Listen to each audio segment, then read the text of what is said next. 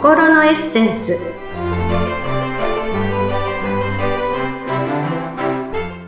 皆様こんにちは。自己回復アドバイザーの中井真理子です。今日もご一緒してくださるのはこの方です。インタビュアーの鈴木沙子です。真理子さん今回もよろしくお願いいたします。はいよろしくお願いいたします。さてさて、さわこさん。さわこさんの住んでらっしゃるところはどうかわかりませんが、私が住んでいる札幌は、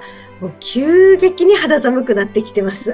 ああ、やっぱりね、もう11月に入ってだいぶね、秋も深まって深まって。そうですよね。ねうん、もうなんかびっくりするぐらい、え、あんなに蒸し暑かった夏もあったのにっていう感じですね。ええなんか本当改めて四季がある日本ってやっぱり面白いですよね。うん、でもまあそれだからこそなんかこう、四季折々って言葉もありますけど、まあ、いろいろなね、あのー、季節とか、まあ、風景とかが体験できるからいいのかなとは思っていますけれども、うん、えー、突然ですが、さわこさんは、まあ、過去の自分に、ちょっとその考え方、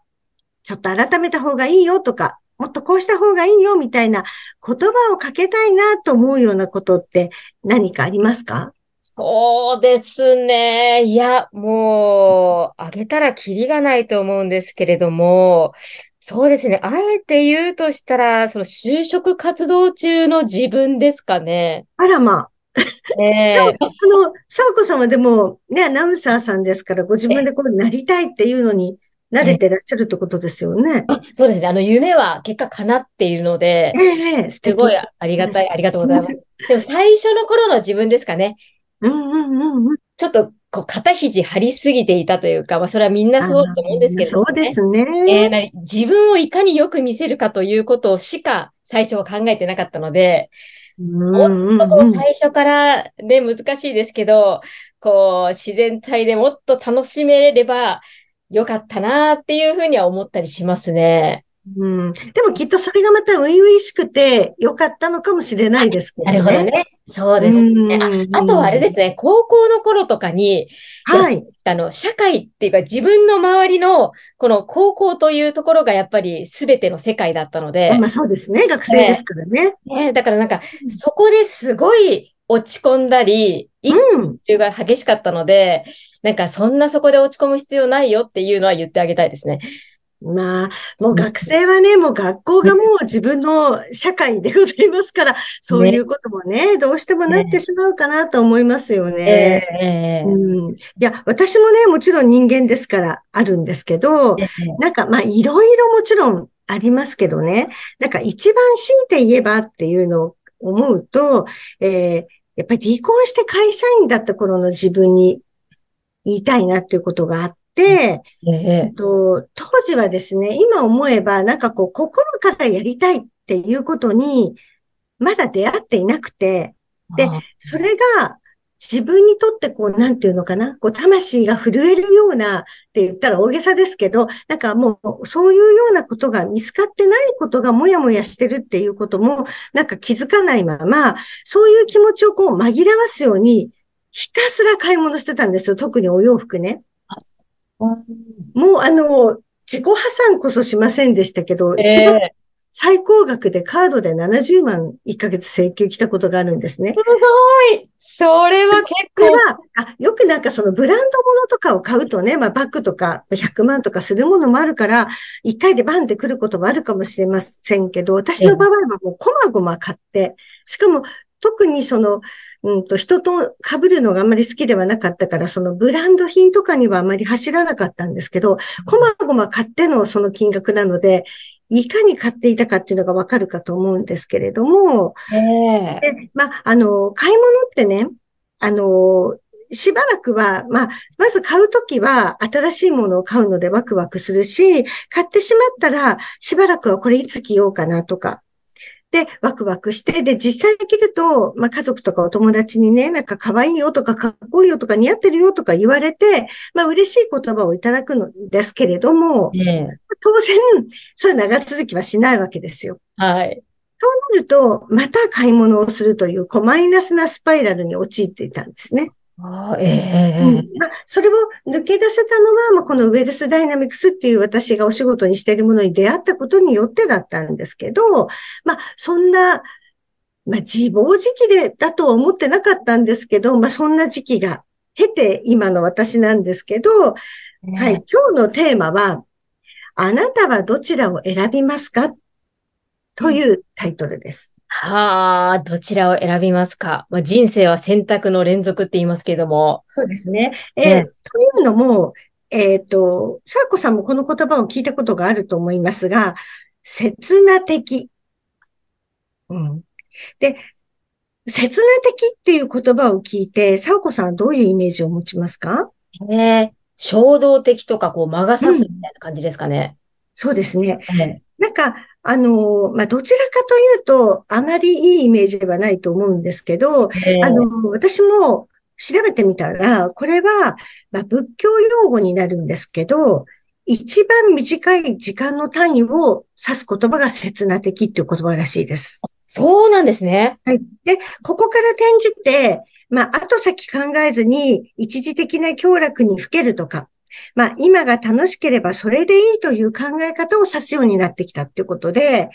まあ、本当にあまりね、あの、今だけみたいな状態で、あまりいい言葉ではないのかなっていうふうにね、思われてるかと思うんですけど、まあ、あの、人っていうのはね、まあ、少しでも楽をしたいって考える生き物ですから、まあ、変化のない毎日とか、特にしなければならないこともなくて、したいことも見当たらない。でも、刺激を求めて、例えば人によってはね、ギャンブルに走っちゃったりとか、先ほどのお話では当時の私はまさしくね、買い物をして、こう、切な的に過ごしていたなって感じるんですけれども、うん、まあそういうことがね、起きてきてしまうのかなと思います。しかしですね、まあさっきの私のお話でも伝えましたけど、まあ麻薬のように、まあ一瞬はととにかく楽しいんですけれども、それが過ぎるとまた前と変わらない日常っていうことになってくるわけですね。ええで結局またその楽しかった時を求めてということになってしまうんですけれども、もし、まあ、以前の私のようにね、今何か、なんかもやもやする。なんか、うん、このもやもやから中に逃れたいとか思って、こう、切な的に何かをしてるっていうことがある人がもしいるのであれば、まあ、そろそろ本当に心からしたいこと、まあ、心が満たされることって自分にとっては何なんだろうって、向き合って考えてみませんかということをね、提案したいなと思います。なるほど。やっぱこう、うん、もやもやしているときって、どうしても自分を見失ってしまって、やりたいことも自分でわかんなくなってしまいますよね。そうなんですよね。で、あの、とにかく、その隣の芝生は青いじゃないですけど、いろんなね、あの、自分の周りのキラキラしてる人とか、もしくは有名人の方とかを見てね、どうして自分は違うんだろうみたいにこう、無駄にすごく落ち込んじゃったりとかね、することもあると思うんですけど、まあ、今のこの一瞬一瞬、私と、まあ、沢子さんがお話ししてるこの一瞬も、実は未来へ続いてるこの一瞬なんですから、まあ、その場しのぎな連続はもったいないってことなんですよね。なるほど。そこ気づきにくいですけど、この一瞬も未来へ続くものなんですもんね。そうですよ。だって、この今一瞬、も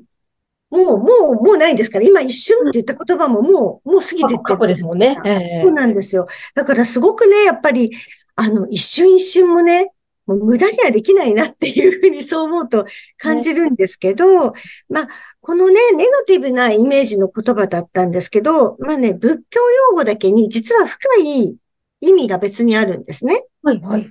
で、その、よもう一つの意味というのが、短い時間を大切に過ごしなさいという意味なんですよ。なるほど。先ほどみたいに、後先考えずに今が良ければいいっていう意味もあるけれども、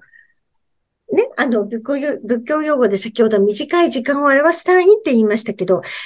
短い時間だからこそ大切に過ごしなさいっていう、先ほどの、なんか、強楽にふけるっていうのと、大切に過ごしなさいっていうような、こう、前向きな言葉と二つ意味があるわけですよ。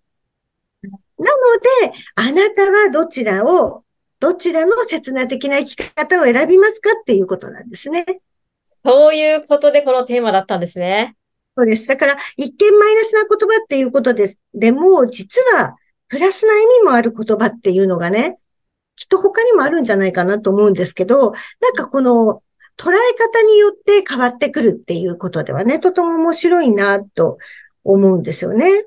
そうですね。こんな意味があるなんて知らなかったです。そうです。だから私、刹那的に生きてますって言うと、なんか、え、なんか、なんとなく今が良ければいいっていう生き方なのって聞こえるかもしれないですけど、もしかすると、短い時間を大切に過ごしてますっていう意味かもしれないんですよ。なるほど。うん、イメージって怖いですよね。怖いですね。やっぱそれだけ聞いたら、あ、すっごい行き当たりばったりに生きてる人なのかなそうそうそう。自分さえ良ければいい人なのみたいなね。感じに取れるかもしれませんけど、まあそういう言葉もあるということなんですよ。そうか。私も一時期あの、岡本太郎さんの言葉をすごい読んでた時があって、その言葉でもなんか一瞬一瞬でこう情熱を燃やせみたいなのがあったんですけど、あこういう風に生きたいなってその時は思ってもどうしてもこう忘れちゃって、ね、どうしても大切にできてない時は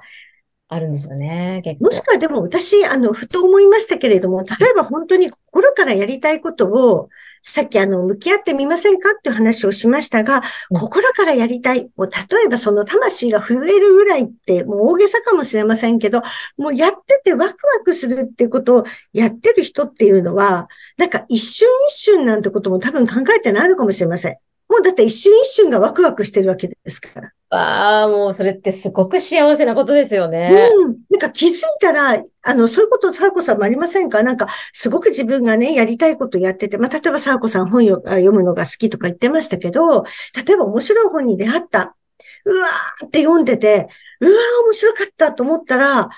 結構時間経ってるけど、え、なんかすごい早かったみたいなね。うん、うん、あります、あります。うわーこんなに時間経ってたって、もうなんか、それ以外のこと何も考えてたみたいな時ってありますね。そうなんです。だから多分、なんかその、すごくこう自分がワクワクしてることをやってる人は、実は一瞬一瞬もワクワクの連続なわけだから、あんまり一瞬一瞬を大事にしようなんて考えなくても大事にしてるんだと思います。なるほど。それ一番いいことですよね。一番いい。気づいて一瞬一瞬すごくワクワクして、い精一杯生きてたみたいな。そうですね。まあ、もちろんね、常にそういうことばかりでは当然生きていたらないんですけど、山坂ありますからね。だけれども、できるだけそういう時間をこう増やしていく。えそのためには自分って、自分がそんなにワクワクするようなことって何なんだろうっていうのをこう、一度考えてみて、そういう時間をできるだけ多く取るようにしていくってことが大事かなと思っています。素敵ですね。で、ちなみにですね、今の私は、もうそのね、刹那的なお買い物っていうのは一切しなくなりました。もう、あの時の自分は何だったっていうぐらい本当にしなくなったんですよ。っていうのはやっぱりウェルスに出会って、まあ、特に今はこうやってポッドキャストとかね、自分が本当にやりたいってことをやっている時間が増えてくると、何かその他のもので埋めようってことがなくなるんですよね。もう、こう、満たされた状態っていうことですよね。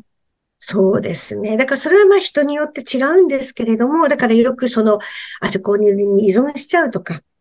まあ、あのなんかギャンブルに依存しちゃう、もしくは昔の私みたいに買い物に依存しちゃうっていう方は何か心にこう隙間があるというかね、こう満たされないものがあるからやってしまうんだろうなっていうのを私は体験して思っているんですけど、まあまあでも、その刹那的っていう言葉にはまあ二つの意味があるよっていう。うん。で、短い時間も大切に過ごしなさいっていう意味から、やはりその自分が本当にやりたいこと。まあな、それこそ突き詰めるとね、壮大なテーマになりますが、何のために今生まれてきたの？